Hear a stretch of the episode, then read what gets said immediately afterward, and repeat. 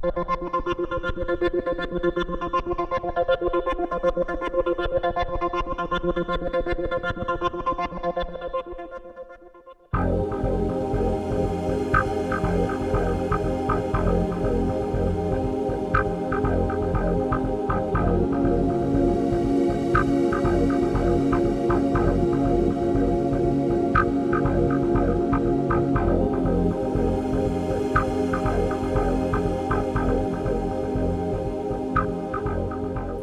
Bonjour, nous sommes des jeunes de la mission locale Cher Sud. Nous allons vous présenter une émission sur les addictions que nous avons réalisée avec la maison de santé pluriprofessionnelle de Levé, autrement appelée MSP. Dans cette émission, nous essaierons de définir le phénomène d'addiction et d'identifier des professionnels qui peuvent aider les victimes et leur entourage. Bonjour, je suis Émilie Bargot, la coordinatrice de la MSP de Levé. Euh, je voulais vous préciser que la MSP s'intéresse à la question des addictions depuis plusieurs années, euh, depuis son ouverture en fait.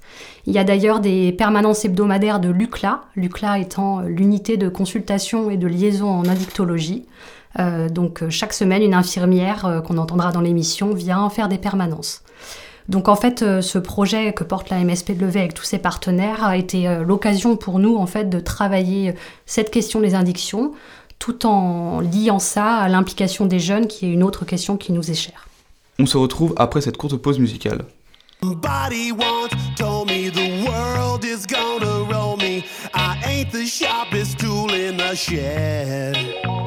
She was looking kind of dumb with her finger and her thumb in the shape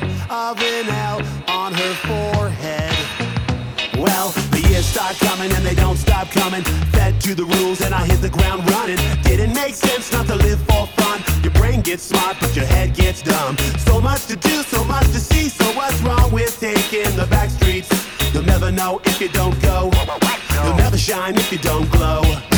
Hey now, you're an all-star. Get your game on, go play. Hey now, you're a rock star. Get the show on, get paid.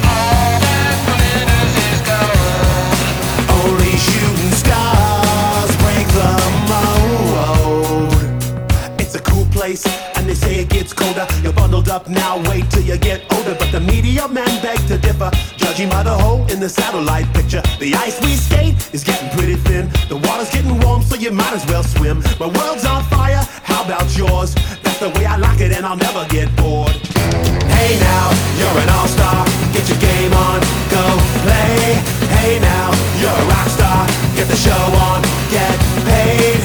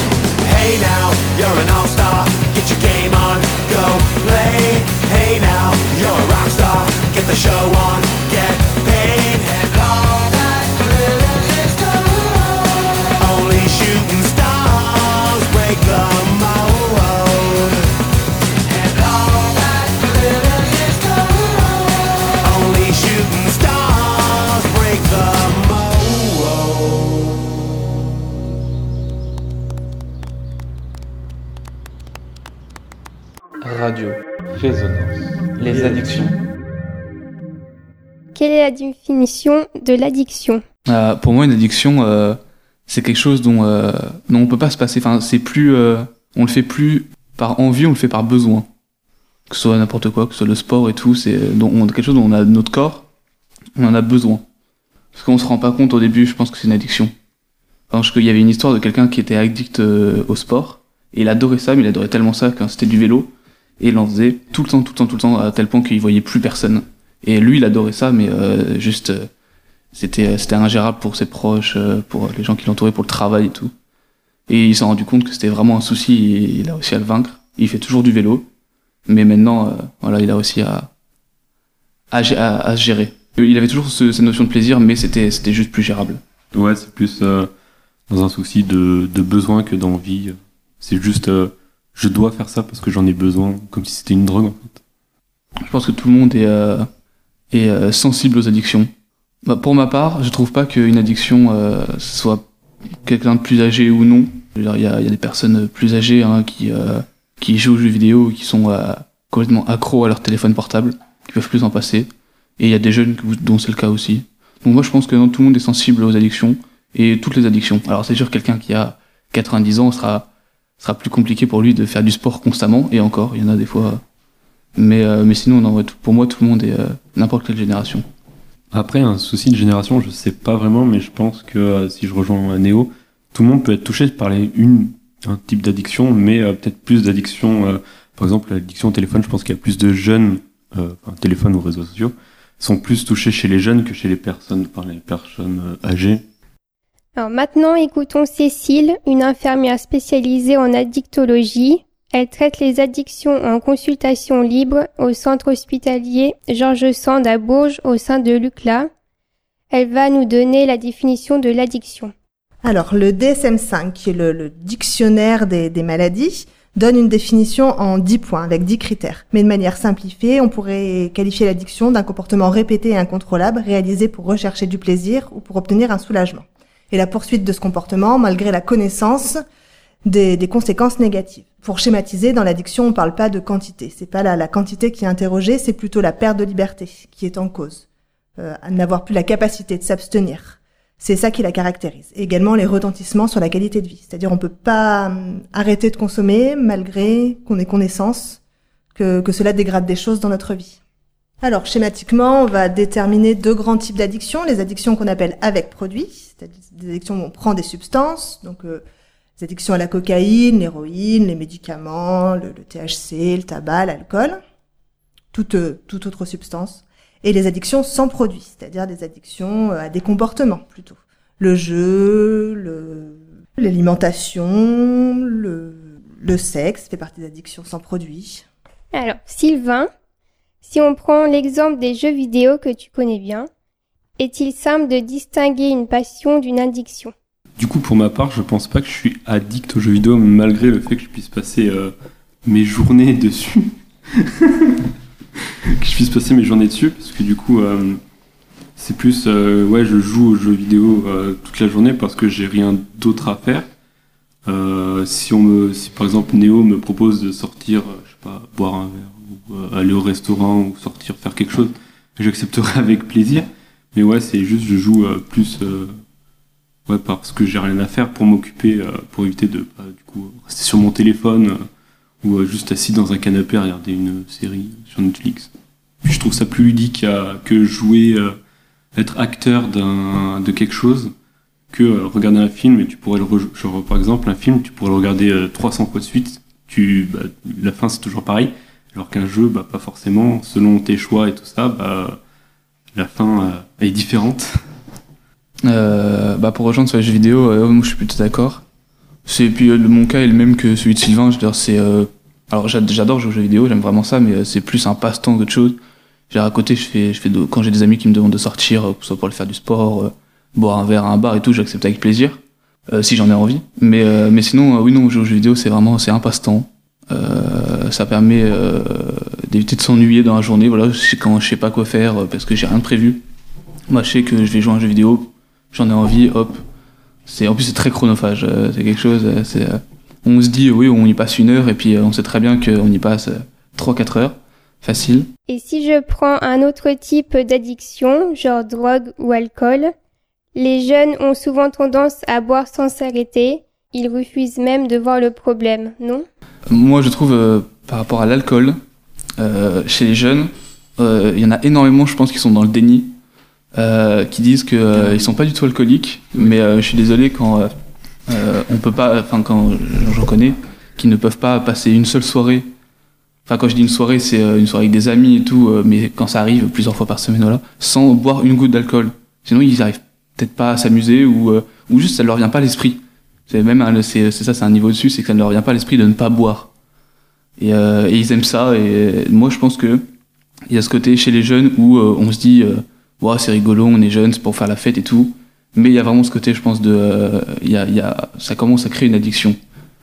À suivre après dans le futur, hein, à voir, mais. mais moi, je pense que tout, enfin, la plupart des gens qui sont plus âgés et qui sont alcooliques, c'est des gens qui, quand ils étaient jeunes, buvaient aussi souvent et qui se disaient bon, je peux boire beaucoup, c'est pas grave, je suis jeune, ça va le faire. Ouais, qui est pas mal de, de jeunes qui, euh, ouais, qui pensent euh, ne pas être addicts à quelque chose, par exemple que ce soit alcool, drogue ou autre, ou même téléphone. Euh, ouais, ils, ils pensent juste qu'ils sont accros, qui est, je pense, différent d'être addicts. En tout cas, moi, je n'ai pas l'impression d'avoir des addictions. Et vous, les gars? Vous en avez? Je sais pas, j'arriverai pas à le déterminer parce que j'ai aucun suivi médical. Donc je sais pas du tout, euh, par exemple pour mon téléphone, ce que je pense c'est la, la chose euh, dont je me sers le plus. Enfin, une des choses dont je me sers le plus. Euh, mais je sais pas si je peux me considérer addict parce que des fois ça m'arrive de pas le toucher pendant des heures ou euh, quand je pars quelque part de l'oublier et de me dire ah moi j'ai oublié mon téléphone, je y retourne. Donc c'est pas quelque chose dont je pense constamment. Mais mine de rien, euh, je sais que maintenant je m'endors, euh, enfin le matin quand je me réveille, j'ai 5 minutes, il me faut 5 minutes pour émerger, mais après je prends mon téléphone directement ou le soir, ça m'arrive des fois de lire, mais en général sinon je prends mon téléphone, quoi. C'est un réflexe. Donc euh, est-ce que c'est compté comme une addiction? Je ne sais pas du tout. Ou euh, je sais pas. Je, je pourrais pas déterminer tout seul est-ce que je suis addict à mon téléphone ou aux jeux vidéo, parce que mine de rien j'y joue beaucoup. Même si pour moi c'est que du plaisir, est-ce que finalement euh, c'est une forme d'addiction? Je sais pas du tout. Est-ce que la passion, c'est une addiction tu vois? Parce que je, peux, me- je me considère comme un passionné de jeux vidéo, mais est-ce que je suis addict? Bah, je Ouais. pense pas, du coup. Même si je peux passer mais, mais du coup ma journée à jouer euh, ou à apprendre des choses dans le monde du jeu vidéo. Si, euh, si j'ai rien à faire, ouais, je vais jouer euh, à mon ordinateur ou euh, à des jeux sur mon téléphone. Il y a différents degrés, enfin il y a des addictions plus ou moins graves. Si on est au premier, je veux dire premier stade d'addiction aux jeux vidéo, c'est juste genre tu passes tes journées à, à jouer dessus, donc c'est ultra chronophage. Mais si tu commences à, je sais pas, à mettre presque 1000 balles dans les jeux vidéo par mois, euh, que tu sais pas manger, vivre, euh, payer ton, sa- enfin, payer ton loyer euh, et tout ça, je pense que là, ouais, il faudrait commencer à, à résoudre ce problème d'addiction. Tu parles de degré, mais à, à quel moment on détermine que c'est une addiction? Parce que c'est différent. Est-ce qu'il est, addict aux jeux vidéo à tel point qu'il met de l'argent, ou est-ce qu'il est addict au fait de mettre de l'argent dans le jeu vidéo? C'est pas facile. Après, c'est, euh, ouais, c'est, je pense, le mettre de l'argent dans les jeux vidéo, c'est à peu près comme mettre euh, de l'argent dans les jeux, euh, les jeux d'argent, enfin les jeux d'argent, genre les jeux à gratter, euh, les trucs, trucs. Ouais. c'est oui, à peu près pareil. C'est juste le fait de te dire, euh, peut-être juste la satisfaction de mettre quelque chose dans ce qui t'intéresse, peut-être. Alors c'est difficile apparemment de reconnaître les premiers symptômes d'une addiction, donc nous allons nous tourner vers Cécile pour en savoir plus. Euh, les symptômes de manque sont les signes les plus évocateurs d'une addiction. Quand on entend symptômes de manque, ça peut être les tremblements, les sueurs, les l'anxiété que la non-consommation génère, les, douleurs abdominales. Mais ils sont pas toujours présents. Ils peuvent être là, mais pas nécessairement. Euh, ce qui est important, c'est de se questionner régulièrement sur son lien au produit, c'est-à-dire de se questionner régulièrement si on est maître de nos consommations ou pas, en se posant diverses questions. Est-ce que j'ai consommé alors que j'aurais pas voulu? Est-ce que j'ai consommé plus que ce que j'aurais voulu? Est-ce que à cause de mes consommations, je, je laisse de côté certaines choses, l'école, le travail, les amis. Est-ce que je m'isole à cause de mes consommations? Est-ce que mon entourage m'a déjà fait des remarques sur mes consommations? Voilà, tout ça c'est important, c'est ça finalement qui va déterminer l'addiction. Est-ce qu'on est toujours maître de nos consommations ou est-ce que la consommation a pris possession de, de moi entre guillemets?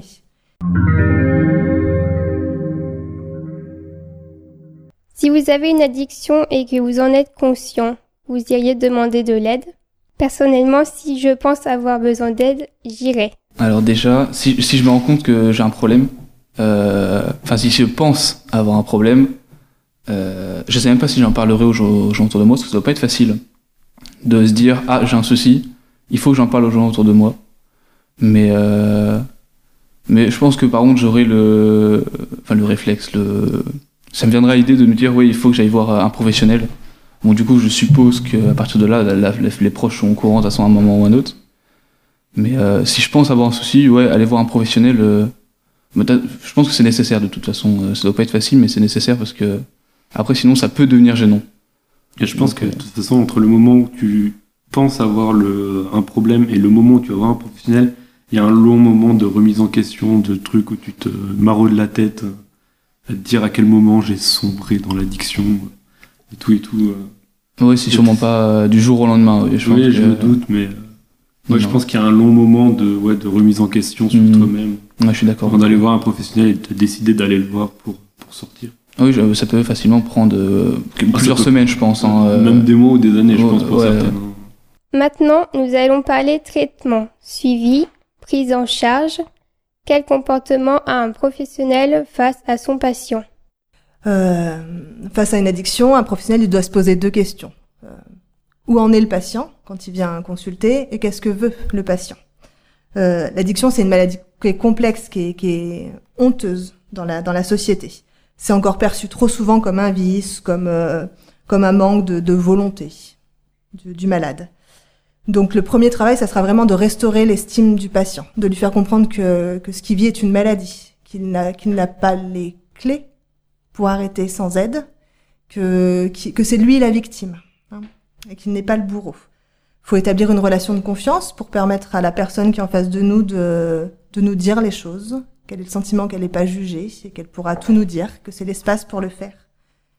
Et ensuite, il faut voir où veut aller le patient quand on parle de d'aider à, à- à prendre en charge une addiction. On imagine forcément l'arrêt. C'est- le soignant qui projette ça. Il faut voir ce que le patient veut. Est-ce qu'il veut arrêter? Est-ce qu'il veut réduire ses consommations? Est-ce que est-ce qu'il veut simplement en parler et ouvrir le dialogue? Voilà, faut, faut, faut voir où le patient en est et vers où il veut aller et l'aider à avancer sur ce chemin-là. Pour nous, en tant que, que soignants, nous aider à, à savoir où le patient en est dans son parcours euh, avec le produit, il y a un, un cycle qu'on appelle le cycle de Prochaska qui, qui schématise les étapes mentales vers l'arrêt. Donc euh, avec euh, une première étape qui s'appelle la précontemplation, c'est-à-dire que le patient n'a aucune intention de changer ses comportements. La contemplation, c'est-à-dire que le, patient a conscience du problème, mais il ne s'engage pas à le changer. Ensuite, la préparation, c'est-à-dire que on le patient a conscience du problème, il a l'intention de changer les choses dans un futur. L'action, le moment où on, entre en, en modification active du comportement. Et ensuite, c'est en ça qu'il faut bien prendre conscience que c'est une maladie chronique. Il y a le stade du maintien, c'est-à-dire que le changement est, est effectif, le, le patient euh, met en place de nouveaux comportements. Et ensuite, il y a le moment, il y a le stade de la, de la rechute. La rechute qui est un enseignement dans la dictologie. Il y a rarement d'arrêt sans rechute. C'est comme un, un enfant qui apprend à marcher. Il va faire quelques pas, il va, il va, il va se buter les pieds dans le tapis, puis il va tomber. Et c'est la fois d'après, quand il fera trois pas et qu'il verra un tapis, il saura qu'il faut lever les pieds. Sinon, si on tape dans le tapis, on tombe. Voilà. Donc la rechute, c'est vraiment un, enseignement. C'est-à-dire, j'ai reconsommé, par exemple, de l'alcool à une soirée avec des amis parce que euh, je m'étais pas assez préparée à vivre une soirée sans alcool. Donc la fois d'après, quand je serai de nouveau confrontée à cette situation, qu'est-ce que je vais faire? Comment je peux le préparer en amont pour euh, pour déjouer ce piège-là? Et euh, quand on a fait quelques boucles de ce cycle, schématiquement, euh, peut arriver le, le, le moment de la résolution, c'est-à-dire que voilà, le, le problème euh, est éventuellement derrière nous. Alors, comment traitez-vous une addiction?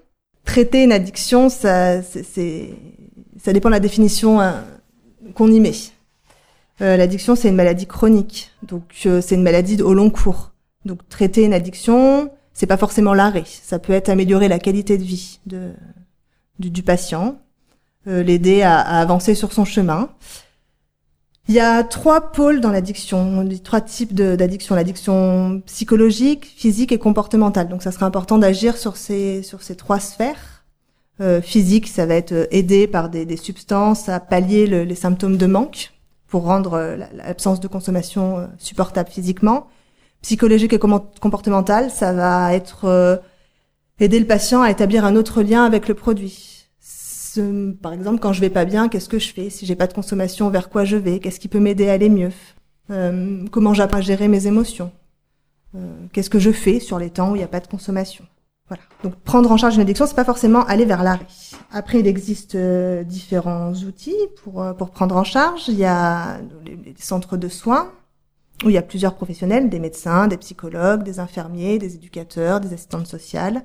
Il y a ce qu'on appelle des groupes néphalistes, c'est des groupes d'anciens consommateurs qui, par leur expérience de vie, aident aussi euh, les, les gens qui consomment à, à avancer sur leur chemin. Il y a des, des centres de cure où, où on est pris en charge dans un milieu hospitalier pendant un certain nombre de semaines, prendre de la distance par rapport aux produits. Dans votre structure à Lucla à Bourges, arrivez-vous souvent à guérir les personnes addictes? Alors comme on l'a vu précédemment, on sait que l'addiction c'est une maladie chronique. Donc euh, que la problématique sera récurrente. Soigner une maladie chronique, c'est pas nécessairement arrêter. Enfin, c'est pas c'est pas nécessairement la guérir. Hein les maladies chroniques, elles se guérissent pas toujours. Par contre, soigner une maladie chronique, c'est apprendre à mieux vivre avec elle, apprendre à à être le plus heureux possible avec cette maladie. Donc après, si on parlait de, de, d'arrêt, on considérera qu'il y a de l'ordre des un tiers, un tiers de, des personnes qui se sortiront de, de l'addiction, un tiers qui auront des épisodes de, de, de moindre consommation, de rechute, d'arrêt, enfin, qui, qui fluctueront, et un tiers qui, voilà, qui auront du mal à se sortir. Radio, résonance, les addictions. On peut également se tourner vers un ou une psychologue. Nous avons donc rencontré Elodie, psychologue à la MSP de Levé. Elle nous parle des patients qu'elle reçoit. Euh, alors, je, reçois en fait euh, des patients ayant différents types de troubles, euh, notamment la phobie, des phobies, des troubles du sommeil, des troubles anxieux. Et ils viennent me voir en fait pour entamer une psychothérapie, pour viser, on va dire, un mieux-être. Ils vont pas venir spécialement dès le début en fait en consultation pour pouvoir traiter en fait une addiction. J'en ai très peu en fait qui viennent spontanément pour traiter une addiction. Par contre, au fur et à mesure en fait de nos rencontres, les patients ils peuvent se rendre compte euh, qu'ils ont une dépendance en fait à un produit. Je vais accompagner chaque patient dans sa singularité. Chaque patient en fait, j'ai j'ai pas j'ai pas un, un protocole spécifique pour ces types de patients. Euh, cependant, cependant, quand il y a un, patient qui déjà qui m'appelle pour prendre un rendez-vous, ça veut dire que le patient déjà il a fait tout un, tout un, tout un cheminement. Il peut y avoir un, un certain délai entre le moment où il envisage d'aller voir un psychologue, où on lui conseille d'aller voir un psychologue, et le moment en fait où il l'appelle. Donc ça veut dire qu'il a fait déjà un travail sur lui-même. Donc il y, a, certains patients, je peux le sentir en fait au téléphone et je vais leur dire bah, bravo, bravo d'avoir appelé en fait pour pouvoir demander de l'aide, parce que ça veut dire aussi qu'ils ne sont plus dans le, dans le déni de leur, de leur trouble. Euh, voilà, surtout que les, patients qui, présentent en fait une addiction, la plupart du temps en fait ils vont, ils vont anesthésier en fait leurs pensées, ils vont inhiber leurs leurs pensées en fait pour faire taire les brèves émergences d'angoisse. Hein, donc aller voir un psy, ça veut dire euh, verbaliser leur souffrance et c'est loin d'être évident pour eux. Donc moi je vais les accompagner à mettre en mots aussi leur souffrance et aussi à dégager dans leur discours les pensées positives. Parce que ce sont aussi des patients qui peuvent présenter, alors dans notre jargon psy, on dit une faille narcissique, mais ça veut dire en fait qu'ils n'ont pas confiance en eux. Ils vont avoir des discours tels que euh, je m'aime pas, je suis nul, je suis bon à rien. Donc moi aussi, le travail que je vais faire avec eux, c'est tout le travail de valorisation en fait, que je peux dégager dans leur discours. Je, je vais faire également aussi avec eux, euh, au fur et à mesure des entretiens, on appelle ça une anamnèse. C'est une biographie du patient où je vais recueillir en fait les éléments relatifs à son passé, mais également leurs émotions, leurs angoisses, leurs relations avec la famille, avec leurs collègues. Et en fait, je, je, je souhaite avoir une vision globale du patient et en aucun cas je vais venir me fixer, me focaliser sur euh, leur addiction, leur produit.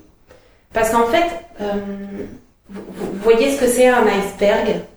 C'est un iceberg en fait, on voit le haut de l'iceberg, c'est les, symptômes du patient. Et moi, ce qui m'intéresse, c'est ça, mais c'est aussi ce que je vois pas en fait. Donc, je, souhaite vraiment avoir une vision globale. Et selon moi, après, c'est en tant que psychologue, euh, c'est aussi euh, de prendre en charge les, les difficultés euh, globales du patient pour entamer, notamment par la, par la suite, une modification de, de- de- dans- dans son mode de consommation au produit. De quelle manière la psychologue travaille-t-elle avec ses patients sur l'addiction? C'est ce que Sylvain a demandé à Elodie. Je travaille au sein d'une maison de santé pluridisciplinaire. Donc, euh, je travaille déjà euh, avec euh, les professionnels de la MSP. Donc, euh, que ça soit le médecin traitant, avec euh, Cécile, euh, avec la psychomotricienne. Voilà, on est euh, toute une équipe.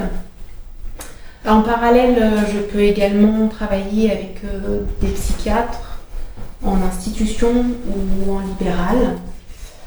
Euh, et également, moi, je travaille euh, avec un, réseau en fait euh, de psychologues. Euh, je me fais également superviser moi, en tant que psychologue, dont l'objectif en fait, ça va être de pouvoir échanger sur des, situations euh, avec les, autres psychologues, donc tout en gardant la confidentialité hein, par contre euh, du patient. Mais parfois, on a besoin aussi d'échanger pour y voir plus clair, pour comprendre et aussi pour euh, avoir des pistes pour améliorer en fait, ben, pour mieux accompagner en fait le patient. Donc je, je ne sais pas travailler toute seule. Alors les outils que je peux utiliser, c'est notamment la relaxation, mais je peux aussi utiliser l'hypnose. hein. L'hypnose c'est un, état modifié de la conscience. Euh, je ne sais pas si vous connaissez un petit peu l'hypnose.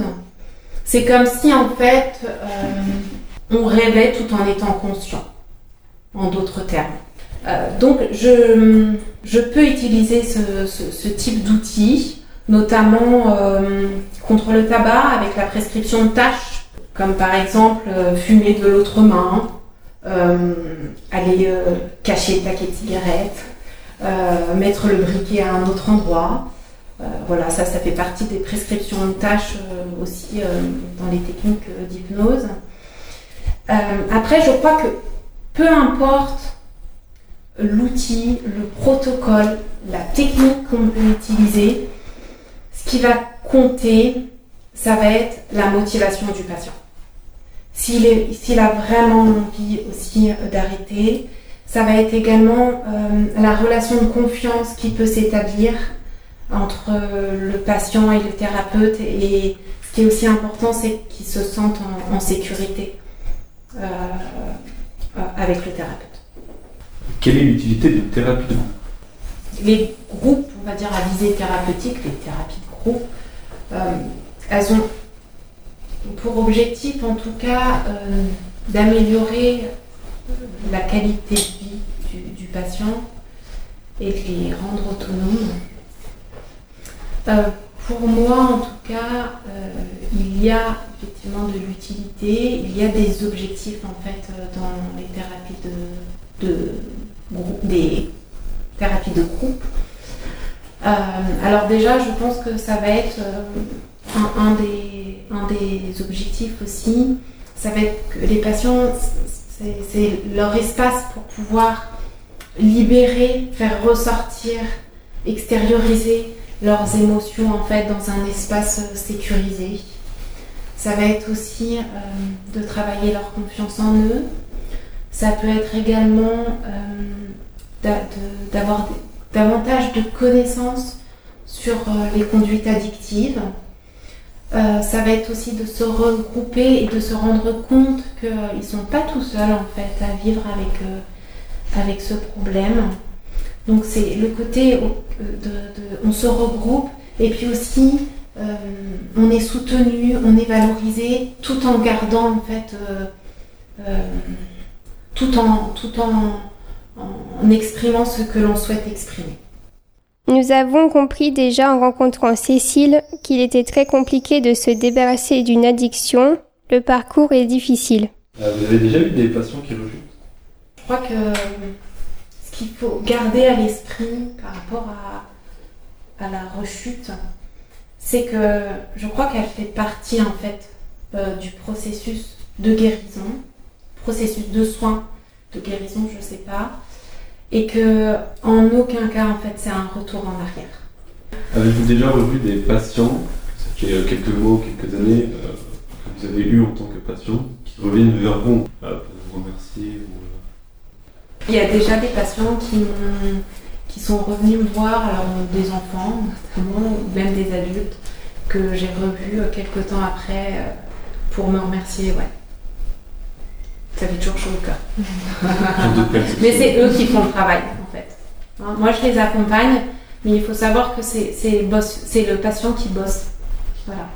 Mais il a juste besoin d'aide à un moment donné, et donc euh, je peux être là, effectivement, pour les accompagner. Alors, voir une asso, une asso comme Addiction France peut être une autre solution. Chloé, animatrice socio-éducative, nous explique comment ça se passe chez eux. Euh, on a un centre de soins qui accompagne toute personne qui rencontrerait des problèmes, qui se poserait des questions sur ses consommations d'alcool, de tabac et tout ce qui est jeu. Donc on prend en compte les jeux vidéo, euh, les jeux de hasard et d'argent, on élargit un petit peu aux écrans, réseaux sociaux, etc. Avec une équipe de professionnels et un deuxième service euh, où on va sur l'ensemble du département faire de la prévention donc, euh, créer des espaces où on vient discuter, on vient créer des outils, on vient partager sur la question des conduites addictives. Dans le cadre du centre de soins, on accueille tout public euh, et notamment les entourages. Donc, c'est des personnes parfois qui sont dépendantes, parfois qui ont plus des conduites euh, à risque en lien avec leur consommation. Euh, pour exemple, ça peut être des personnes qui viennent euh, parce que euh, elles ont pu euh, être testées positives au volant. Et donc du coup, là, l'objectif, euh, c'est de travailler avec ces personnes pour réduire au maximum les risques routiers pour elles-mêmes, mais aussi pour les autres sur la route. Donc voilà, on va avoir des personnes addictes, des personnes qui sont plutôt dans des conduites à risque, et les entourages qui, qui viennent à notre rencontre parce qu'ils peuvent se poser beaucoup de questions. Ils sont parfois euh, un peu démunis euh, face aux consommations d'un conjoint, d'un enfant, d'un parent. Et donc du coup, on vient les soutenir euh, dans leur démarche au quotidien auprès des personnes addictes. Et dans le cadre du service prévention, on va accueillir toute personne, enfin on va auprès surtout de toute personne, tout âge, tout lieu, dès l'école primaire jusqu'à euh, jusqu'à pas d'âge finalement, que ce soit dans les, dans les établissements scolaires, les services jeunesse, les missions locales, les lieux d'accueil de personnes euh, en situation de précarité, dans les entreprises, tout le milieu professionnel en milieu festif aussi. Enfin voilà, on va en tout lieu euh, en fonction des besoins et des attentes de chacun. Dans le cadre du centre d'addictologie, on va proposer des entretiens individuels pour bah, déjà proposer une écoute plutôt bienveillante, euh, une évaluation des consommations ou des comportements à risque. Et à partir de la demande des personnes que nous accompagnons, bah, on va réfléchir ensemble à, des stratégies, à des orientations vers des partenaires euh, des orientations vers différents professionnels. Quelqu'un qui veut travailler sur son parcours de vie, euh, sur la compréhension, bah, peut-être qui sera orienté vers un collègue psychologue. Si on est plus sur la question vraiment de la santé physique, euh, on va aussi travailler avec nos collègues infirmières, médecins. Ça va être vraiment en fonction de la demande. Et en prévention, finalement, on va plutôt euh, accompagner euh, les publics qu'on rencontre à réfléchir aux différents comportements, comprendre pourquoi à un moment donné on peut être amené à expérimenter, consommer des drogues, quelles qu'elles soient, que ce soit l'alcool, le tabac, le cannabis, etc. Ou avoir un comportement qui peut générer des addictions, comme la- le fait de jouer aux jeux vidéo, la place des écrans aujourd'hui. euh, de comprendre ces comportements et peut-être réfléchir à des stratégies qui, euh, qui vont réduire au maximum les risques dans un souci euh, plutôt de bien-être, de choix éclairés et de développer les compétences, d'avoir une bonne estime de soi, d'être valorisé dans son quotidien. Donc voilà, on va travailler ça au quotidien avec les personnes. Justement, comment fait-on de la prévention? Alors, comment on fait de la prévention? Alors déjà, c'est des rencontres, parce qu'on rencontre des partenaires, des professionnels, euh, qui nous demandent en fait de, pouvoir réfléchir avec eux à des projets qui soient adaptés au public qu'ils vont rencontrer. Et on va euh, définir des objectifs et des euh, modalités d'intervention avec un, souci de développer les compétences ou de les renforcer. Hein. On parlait de l'estime de soi, on parle de gestion des émotions, d'influence du groupe, développer l'esprit critique aussi beaucoup. Et, et l'idée, c'est de réfléchir à des projets adaptés sur du long cours. Alors avec, euh, on peut créer des outils, on forme des jeunes, par exemple, à parler et à trouver des espaces de prévention avec d'autres jeunes, parce qu'on sait que ça marche bien mieux que la parole de l'adulte le tout dans un espace qui est totalement non jugeant, bienveillant, dans le respect de chacun et des comportements de chacun. Et, euh, et on vise beaucoup à réduire les risques qui seraient liés euh, aux conduites addictives en général. Mm. Oh, zé, zé. Elle veut qu'on s'en aille vivre au pays de Bob Marley. Vivre une vie de star un peu comme Bob Marley. Je lui ai dit ralenti, je suis pas Bob Marley. Quand on sera sûr de nous, on pourra bombarder. Elle veut qu'on s'en aille vivre au pays de Bob Marley. Vivre de star un peu comme Bob Marley. Je lui ai dit de ralentir, je suis pas Bob Marley. Quand on sera sûr de nous, on pourra bombarder. Elle veut des petits, ma carte de crédit. Photo Snapchat du lundi au lundi. Elle est dans son délire, elle même quand y a la wifi. Tant qu'on nous voit heureux, ça lui suffit. Elle veut trop qu'on soit sur les réseaux. Je suis pas contre, mais il faut doser. Comprends qu'on peut pas tout exposer sur nous,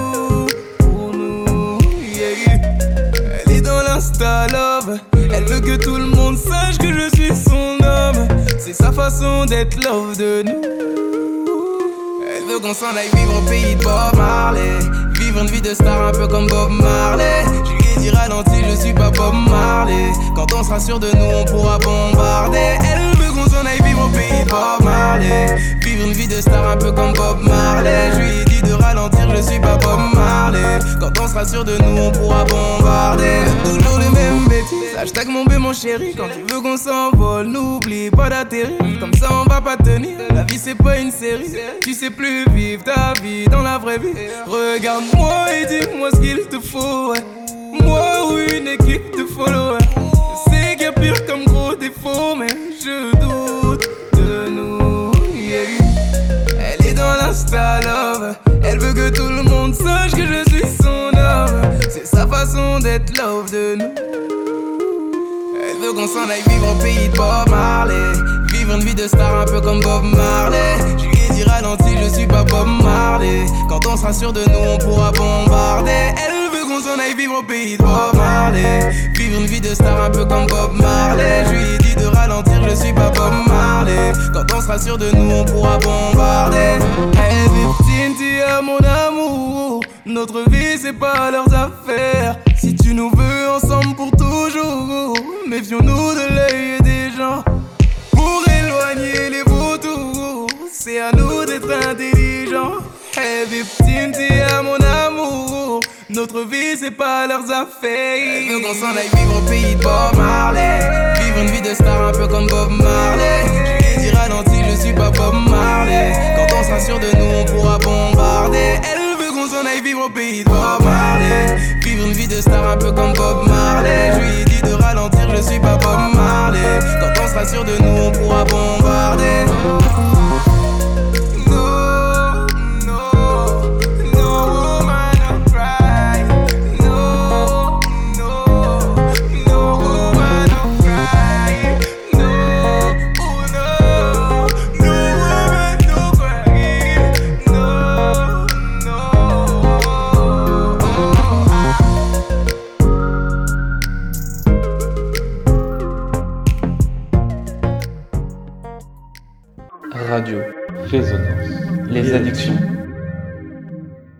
Maintenant, nous allons écouter Victorine qui témoigne de l'addiction de l'un de ses proches.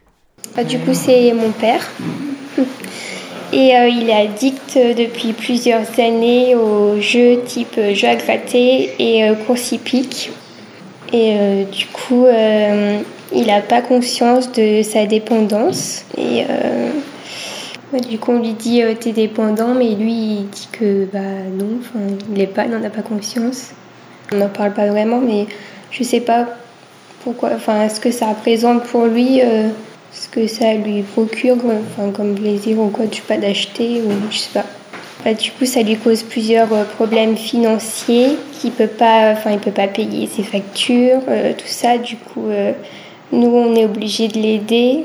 Et j'ai commencé très tôt à l'aider financièrement quand j'étais au collège. Du coup, je donnais bah, quasiment tout mon argent que j'avais. Et bah, ma sœur aussi, elle me donnait un peu, ma mère, ma grand-mère. Et du coup, euh, voilà, c'est source de problèmes, beaucoup de disputes. Maintenant, euh, ma mère avait plus que je lui donne de l'argent, du coup, elle surveille euh, mon compte. Je sais qu'il vraiment qu'il achète plusieurs fois par jour des jeux, enfin une seule fois, mais je veux dire plusieurs jeux, quasiment tous les jours. Et du coup, bah, ça, ça passe vite l'argent. la paye aussi, elle passe vite. Du coup, puis ça se voit au final parce qu'il a des il n'arrive pas tout le temps à payer euh, tout de suite les, euh, les factures euh, ou quoi. pour l'instant, ça va un peu mieux. Hum, je dis ça parce qu'on n'a pas, en ce moment, je veux dire, personne ne lui redonne de l'argent. Qu'à un moment, on a dû beaucoup tous lui donner. Et je sais bah, qu'il voit une psy, mais c'est pas, je sais pas s'il parle de, de ça, de ses problèmes d'argent. Et euh, vu qu'on doit l'aider à payer, bah, ça nous met aussi dans des problèmes financiers au final. Et puis bah, moi, du coup, vu que ma mère euh, regarde mes comptes, euh, je peux plus lui donner de l'argent non plus. ça fait déjà deux personnes en moins qui peuvent lui donner, qui peut plus lui donner de l'argent. Donc c'est ouais, ce genre de chantage-là. Je sais pas. Bah, quand il a des, des grosses périodes de problèmes, du coup je me, je me renferme un peu avec lui, on va dire. Je me renferme dans les problèmes, enfin, je sais pas, je ne je vais pas avoir mes amis ou quoi, enfin, donc voilà. Tu veux dire que presque par mimétisme, quand il va pas bien, tu vas pas bien? Oui, voilà. Profitons justement de la présence de Cécile en tant qu'infirmière spécialisée en addictologie pour lui demander quelques conseils pour les familles. On sait que les, phénomènes de dépendance ont impact énormément sur l'entourage, sur la famille, euh, que, que, la famille souffre énormément. Il existe d'ailleurs des, dispositifs hein, pour, pour, leur venir en aide. On propose dans notre établissement des consultations euh, famille pour, pour, euh, pour, justement leur permettre de verbaliser ce qui est, ce qui est difficile. Après, nous, ce qu'on conseille à l'entourage, c'est d'être le plus neutre possible. C'est-à-dire que le traitement, c'est les centres de soins qui le mettent en place. Euh, L'addiction, c'est une maladie de, de, la liberté. Hein. Donc c'est plus on enferme les gens, moins on les aide à, s'en sortir. Donc il faut vraiment, voilà, faire, on va leur demander de faire confiance aux patients, ne, pas questionner, ne pas obliger à, à répondre à des questions qui les forceraient à mentir ou à pas dire les choses. dans l'alcool notamment, on, dit souvent que que les patients mentent. C'est pas qu'ils mentent. Quand la relation elle est ouverte et que qu'ils peuvent dire les choses, ils vont le dire. Après, il y a des choses parfois qui sont trop dures à nous dire à nous-mêmes du coup, voilà, on va, on va conseiller l'entourage de pas de pas obliger les gens à dire des choses qu'ils n'ont pas envie de dire et de pas les obliger à mentir non plus. Donc voilà, d'être le plus neutre possible, leur faire confiance, de leur redonner euh, l'estime d'eux-mêmes pour que pour qu'ils se sentent suffisamment forts pour pour agir. Il y a un, un docteur qui, Monsieur Fouquet, qui a écrit euh, une lettre à la famille justement, qui liste un petit peu, euh, un petit peu tout ça. Et euh, pour, résumer cette lettre, qui est, très bien écrite, il conseille par exemple de, de, de, liquider le passé, de laisser le passé derrière. Ce qui s'est passé est passé. Ce que le patient a pu abîmer dans la relation avec ses proches, c'est abîmé, c'est comme ça. Mais essayer de le laisser derrière, de pas revenir toujours sur ce qui s'est passé. Quand la personne est dans une dynamique de changement, ramener systématiquement vers le passé, ça va vraiment pas aider aux soins. dans cette lettre, il conseille d'être dans une neutralité à l'égard de l'alcool, de pas cacher les bouteilles, de pas faire en sorte qu'il n'y ait pas de, bouteilles à la maison. On pourrait imaginer que le tabac, pareil, si on fume, de pas arrêter de fumer parce que l'autre a arrêté, parce que l'alcool, le tabac, ça sera partout dans la vie. Et, et c'est pas en protégeant l'autre à outrance qu'on va l'aider, c'est justement en lui faisant confiance. Hein, il, il, prend cet exemple, une, une, phrase qui est, qui est assez parlante. Si je ne supporte pas la crème au chocolat, je ne vois inco aucun inconvénient à ce que les autres en consomment devant moi. Et il conseille également de faire confiance, de pas être suspicieux quand la personne va rentrer un peu plus tard, de pas être suspicieux quand la personne semble fatiguée, voilà. de, de faire confiance. Radio, résonance, les addictions. Cette émission s'achève, c'est le moment de faire un petit retour sur cette expérience. Nous remercions l'ensemble des partenaires hein, pour nous avoir inclus Mission Locale Cher Sud dans ce projet. Les addictions sont tabous, pourtant elles sont très présentes dans notre quotidien. Donc félicitations à tous pour avoir rendu plus clair ce sujet. Nous tenons à féliciter tous les jeunes de leur implication, mais aussi de l'évolution que nous avons pu constater, telle que la prise de parole plus simple et leur gestion du stress. Félicitations à tous. Christelle et Florence, conseillères à la mission locale Cher Sud. Au nom de la MSP de Levé, je souhaiterais également remercier tous les jeunes impliqués dans ce projet, euh, tout particulièrement Néo, Sylvain, Victorine, Mathis et Sophie, mais également Manon, Pauline, Stéphanie, Léa, Cédric, Laurine, Sylvain, Florian et Quentin.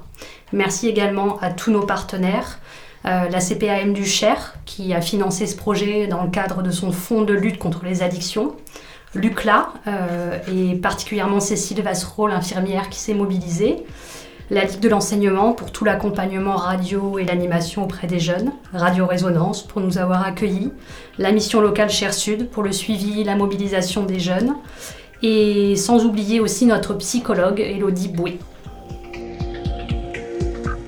Euh, pour ma part, c'était une expérience très agréable. Euh, on a découvert des gens, des métiers. Euh, avec Sylvain, on était plus du côté technologie, on va dire, avec les sons et tout, et ça nous a, c'était vraiment super, avec l'aide de Kyrian qui nous a énormément aidé. Donc euh, non, franchement, c'était super. Bon, on a eu quelques doutes au début, mais finalement tout s'est bien passé. Maintenant, on en est là, donc, euh, donc voilà. Non, c'était. Je remercie tout le monde. Euh, du coup, pour ma part aussi, je suis à peu près du même avis que Néo, c'est qu'on est de base, on était sur le son, puis vu qu'on était très peu nombreux, on s'est retrouvé sur des interviews, même si c'était pas donc c'était pas trop gênant, euh, malgré le fait que j'ai du mal à parler. Euh, mais sinon, ouais, dans l'ensemble, c'était assez satisfaisant. Et comme a dit Néo au début, euh, on était un peu perplexe concernant le projet, parce que de base, on était une dizaine, je crois, et puis après, on s'est retrouvé très vite à trois, voire deux. Donc, mais sinon, c'était une bonne expérience en elle-même, puis même, c'est la première fois que je suis. j'entends ma voix enregistrée à la radio, et je trouve ça ultra satisfaisant Alors moi, euh, ça me change parce que surtout que j'ai pas l'habitude et vu que c'est la première fois, mais euh, en tout cas ça me plaît beaucoup et donc euh, après j'ai pas grand chose à dire, mais en tout cas je suis contente de moi et je suis contente de ce que j'ai fait. Quant à Victorine, qui n'a malheureusement pas pu être avec nous aujourd'hui, elle nous a avoué que ces deux heures d'atelier l'ont fait sortir de sa zone de confort et lui ont permis de mieux gérer son stress. Euh, on vous remercie pour votre attention. Au revoir.